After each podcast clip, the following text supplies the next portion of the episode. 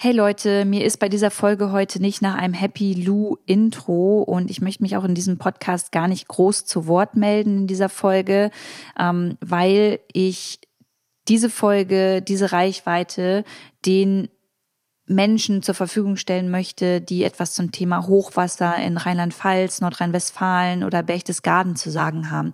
Menschen, die ähm, vor Ort helfen, Menschen, die vor Ort Familie oder Freunde haben, Menschen, die betroffen sind. Ich hatte in meiner Community dazu aufgerufen und gefragt, ob es eventuell ähm, Menschen unter uns gibt, die gerade überhaupt die Zeit und die Kraft haben, darüber zu sprechen. Und es sind ein paar Sprachnachrichten per WhatsApp angekommen, die ich ganz gerne gleich einmal abspielen möchte. Und bevor ich das tue, wird gleich noch ein Werbeblock kommen. Und mh, mm, die Einnahmen dieses Werbeblocks gehen komplett an die Aktion Deutschland hilft. Das ist ein Bündnis deutscher Hilfsorganisationen, die gerade ganz, ganz viel in den Hochwassergebieten tun. Und ich glaube, dass ähm, die Einnahmen dieser Werbung da ganz gut aufgehoben sind. Und ich werde euch am Ende dieser Podcast-Folge auch noch mal zwei Spendenlinks in die Show Notes verlinken. Und wenn ihr finanzielle Mittel zur Verfügung habt, dann werden sich die Menschen, die Organisationen ähm, freuen, denn jeder Euro ist dort vor Ort gerade ganz, ganz viel wert und es wird ganz, ganz lange dauern, bis ähm, in den Hochwassergebieten, von denen ich gerade gesprochen habe, wieder normaler Alltag einkehren kann. Das wird nicht heute, das wird nicht in zwei Monaten, das wird nicht in einem Jahr passieren, das wird ganz, ganz lange dauern und deswegen ähm, ist es wichtig und schön, wenn wir helfen können. Und jetzt möchte ich gar nicht weiter drum reden. Jetzt kommt einmal der kurze Werbeblock und dann ähm, möchte ich gerne einmal die Sprachnachrichten vorspielen und werde dann auch die Folge damit beenden und bitte euch einfach drum, nochmal in die Shownotes zu gucken. Macht's gut. Die heutige Podcast-Folge wird unterstützt von Treedom. Treedom ist die weltweit erste Plattform, die es uns quasi ermöglicht, hier aus Berlin oder aus Hamburg einen Baum in der Ferne pflanzen zu lassen und dann das Ganze online zu verfolgen.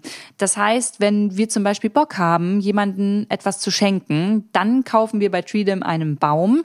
Das heißt, dass im globalen Süden dann in Kooperation mit gemeinsamen NGOs vor Ort dann dieser Baum gepflanzt wird von einem Kleinbauern zum Beispiel und wir können dann nachverfolgen, wie dieser Baum wächst. Das ist sozusagen für alle eine krasse Win-Win-Situation, denn wir werden einmal auf das Thema Nachhaltigkeit Umweltschutz aufmerksam gemacht. Wir reden darüber, darüber, warum es wichtig ist, Bäume zu pflanzen. Und im globalen Süden haben die NGOs dadurch finanzielle Mittel, die sie benutzen können, um die Kleinbauern dann wieder zu finanzieren, damit sie eben Bäume anpflanzen, die ganz, ganz wichtig vor Ort für die ökologischen Auswirkungen sind. Denn dort vor Ort im globalen Süden wird oft abgeholzt, es sind keine Wälder mehr da, es ist überhaupt gar kein ökologisches ähm, System mehr da, in dem sich auch Tiere aufhalten können. Und deswegen ist es so wichtig, dass es diese Bäume gibt.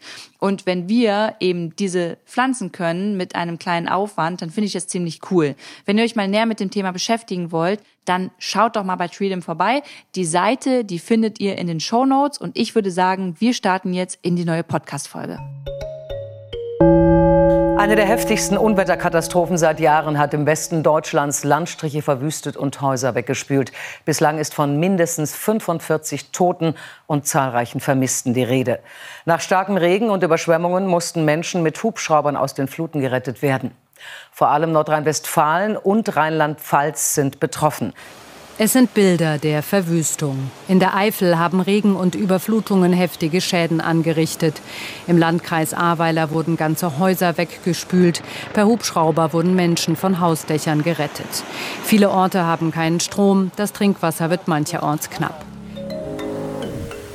Hallo Luisa. Ich bin Anna, ich bin 22, komme ursprünglich aus Erftstadt und ähm, studiere jetzt im Ruhrgebiet, würde aber definitiv sagen, dass Erftstadt mein Zuhause ist.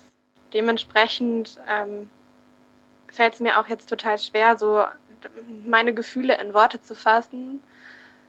Ähm, ich habe das große, große Glück, dass meine Familie nicht direkt betroffen ist. Mm, Bei meinen Eltern äh, war es sehr, sehr knapp. Äh, da stand das Wasser direkt vor der Haustür. Wäre es noch irgendwie ein paar Zentimeter gestiegen, ähm, wäre es ihnen wahrscheinlich auch in den Keller gelaufen, genauso wie bei allen meinen NachbarInnen aus der Straße. Da stand es teilweise sogar im Erdgeschoss. Ähm, genau, dementsprechend habe ich auch das letzte Wochenende damit verbracht, dort ähm, ja, zu helfen, die Keller leer zu machen, ähm, die ganzen Erinnerungen auf Container zu packen und wegzuschmeißen. Das ist irgendwie ja gleichermaßen furchtbar, aber gleichzeitig ist es auch ähm, ermutigend zu sehen, welche Solidarität bei uns herrscht. Ähm, ja, in der Not stehen wir zusammen. Mm, und das ist tatsächlich sehr, sehr schön und ermutigend. Ja, genau. Hallo liebe Lu, ähm, ich bin Nina, ich bin aus Bonn. Ähm, meine Schwiegermutter wohnt direkt an der A, ähm, so keine Ahnung, 30 Meter weg. Und äh, ihr Haus stand bis zum zweiten Obergeschoss komplett im Wasser, also im Schlamm. Ähm, und das war extrem, weil es nicht nur Hochwasser war, sondern das eigentlich als Flutwelle wohl von allen Seiten kam, hat sie erzählt. Und ähm, es war ganz seltsam. Wir sind hier Mittwochabend ins Bett gegangen und sie meinte nur, ja, äh, das Wasser steigt und ich habe mir da nicht so viele Gedanken gemacht. Und ähm, nein, das Ergebnis war, dass sie dann mit ihrem Lebensgefährten 16 Stunden im Haus fest saß, im zweiten Stock, ähm, mit kaum Trinkwasser. Sie hatte ihren Hund noch dabei und äh, wir halt so darum gebankt haben, dass sie evakuiert wird. Aber es war halt auch so krass, dass die Rettungskräfte waren so überfordert, logischerweise, dass sie tatsächlich warten musste, bis das Wasser zurückging, um dann ähm, aus dem Haus rauszugehen. Ähm, hat sie uns auch erzählt und ja, dann war sie aus dem Haus raus mit Koffer. Sie musste durchs Wasser warten mit Koffer und Hund. Und ähm, dann hieß es plötzlich auf den Straßen, dass irgendein Damm gebrochen ist und alle Leute sind geflüchtet. Und sie hat aber auf ihren Lebensgefährten gewartet, der das Auto holen wollte. Und ähm, das Auto stand etwas außerhalb und ähm, selbst das Auto ist ähm, überflutet. Und ich habe sowas noch nie gesehen. Also wir sind seit Freitagmorgen vor Ort und räumen jeden Tag zwölf Stunden auf. Also ich bin jetzt nicht super unsportlich, aber ich habe auch in meinem Leben noch nie so hart gearbeitet. Also der Schlamm ist unvorstellbar. Es ist einfach ein halber Meter Schlamm überall gewesen. Im Erdgeschoss, im Garten, im Hof, im zweiten, äh, im ersten Obergeschoss und alles voll. Alles ist voll gesogen. Es ist bleischwer, das Zeug. Ähm, du bist nur damit beschäftigt, aufzuräumen und ähm, zwischendurch ist man total verzweifelt und weint und dann ist man wieder froh, dass einfach alle leben und die Infrastruktur ist komplett zusammengebrochen. Das Militär ist vor ein paar Tagen gekommen. Es gibt kein Wasser, es gibt keinen Strom. Es gibt, es gibt jetzt äh, seit ein paar Tagen Dixie-Toiletten und Duschen. Und das ist echt, also viele Leute haben wirklich alles verloren und ähm, an materiellem, manche haben ihr Leben verloren und also für uns ist es immer noch heftig, weil wir sind hier in Bonn, äh, wir leben hier, mein Mann und ich, und hier ist alles normal. Und dann fährt man dahin und die Welt ist einfach untergegangen. Es gibt in diesem Stadtteil von Ahrweiler, es gibt nicht ein verdammtes Haus, das nicht betroffen ist. Es ist alles einfach nur nass und voller Schlamm. Es ist echt das Krasseste, was ich erlebt habe bisher. Hi Lu und alle, die gerade zuhören. Ich bin Jana, ich komme aus Antweiler an der A und auch hier hat das Hochwasser schwere, schwere Folgen hinterlassen. Ähm, ja, das Dorf ist einfach zerstört. Der schöne Ortskern, der ja einmal war, ist nicht mehr wieder zu erkennen. Und es ist einfach unfassbar, mit was für einer Naturgewalt das Wasser hier Schaden angerichtet hat. Ja, man realisiert irgendwie gar nicht so richtig, ähm, wie krass diese Katastrophe ist. Man hat alles irgendwie so für selbstverständlich genommen. Ein Haus, Wasser, Strom. Und hier sind so viele Leute, die einfach all das verloren haben, ähm, die nichts mehr haben und die dastehen in einem ganz tiefen Loch und äh, ja, ich möchte einfach nur daran erinnern, dass es nicht selbstverständlich ist, ein Dach über dem Kopf zu haben und äh, dass man das ganz, ganz doll schätzen lernt, wenn sowas wie äh, die letzten Tage hier passiert. Aber auf der anderen Seite ist es natürlich wunderschön zu sehen, wie sehr ein Dorf und wie sehr Gemeinden, Regionen zusammenwachsen in solchen Zeiten, sich gegen gegenseitig helfen und unterstützen. Das ist wunderbar zu sehen, auch wenn das alles ganz, ganz schwer ist und noch sehr lange dauern wird, um das zu verarbeiten. Ich wünsche mir von der Politik und auch von allen Leuten, dass erkannt wird, dass ähm, ein großer Teil von dem, was hier passiert, von Menschen gemacht ist und dass wir in Zukunft einfach darauf achten, ähm, um unseren Kindern vielleicht zu ermöglichen, sowas nicht zu erleben, weil das ist ganz, ganz schrecklich, das kann ich sagen. Hallo Lu, ich bin Maria, ich komme aus Ahrweiler und genau, ich wollte die Chance nur nutzen, um es vielleicht nochmal ähm, zu erklären aus der Sicht von jemandem, der hier wohnt ähm, und Helfer ist. Ähm, persönlich hatten wir nur materielle Schäden, was total im Rahmen ist. Bei uns war der Keller voll ähm, und bei meiner Oma ähm, ja das Haus, der Keller und ähm, im Erdgeschoss stand das Wasser bis 1,50 Meter hoch. Ähm, aber das sind alles Schäden, die man beheben kann. Meine Oma ist ein Glück zwei Tage vorher ins Altenheim gekommen, weil sie nicht mehr laufen kann. Ähm, und ja, das hat ihr praktisch das Leben gerettet. Anders könnte ich mir nicht vorstellen, wie es meine, wie meine Oma es rausgeschafft hätte oder hoch, weil sie hat Treppenlift, der funktioniert natürlich auch nur mit Strom. Und den gibt es hier nicht. Es gibt kein Wasser, es gibt keinen Strom. Und das Wasser, was in den paar Straßen noch läuft, die, äh, also es gibt ein paar Straßen, die nicht betroffen waren, also die Straßen, die sehr, sehr weit weg vom Fluss waren. Ähm, das Wasser darf man aber auch nicht trinken. Ähm, ist vielleicht nicht keine schöne Info, aber in dem Wasser lagen auch Leichen, die Flüssigkeiten ausgestoßen haben. Ähm, und ja,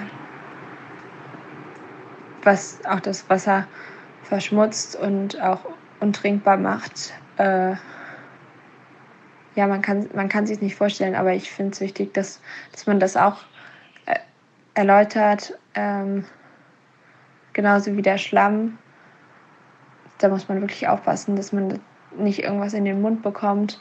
Es gibt schon viele Menschen äh, mit Durchfallerkrankungen durch den Schlamm. Ähm, und ja, es wird so weitergehen. Die nächsten Wochen werden genauso weitergehen. Es, man muss immer weiter aufbauen, aufräumen. Und ja, der ganze Prozess wird sich noch über Monate, Jahre hinziehen. Wir werden wahrscheinlich wochenlang keinen Strom und kein Wasser haben. Und ähm, ja,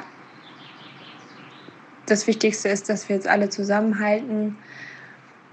Jeder hilft, wo er kann ist auch ein bisschen schwer zu verstehen. Manchmal, wenn man dann doch irgendwie auf Instagram ist, sieht man all die anderen, die irgendwie gerade im Sommerurlaub sind und ihre Sommerfotos posten. Und es ist irgendwie schwer, da so einen Mittelweg zu finden, weil auf der einen Seite macht es einen unglaublich wütend, dass man hier praktisch manchmal allein in diesen Häusern steht und den Schlamm wegschaufelt und man sich dann irgendwie so ein bisschen Solidarität wünscht, indem man sich vielleicht einfach verkneift, diese, diese Fotos zu posten. Auf der anderen Seite muss das Leben auch weitergehen und natürlich ist es nicht überall so wie hier und es ist auch gut so, weil es wäre schrecklich, wenn es in, in allen, wenn es in ganz Deutschland oder ja, wenn es noch in mehreren Gebieten wäre. Ähm, aber das sind halt solche Differenzen.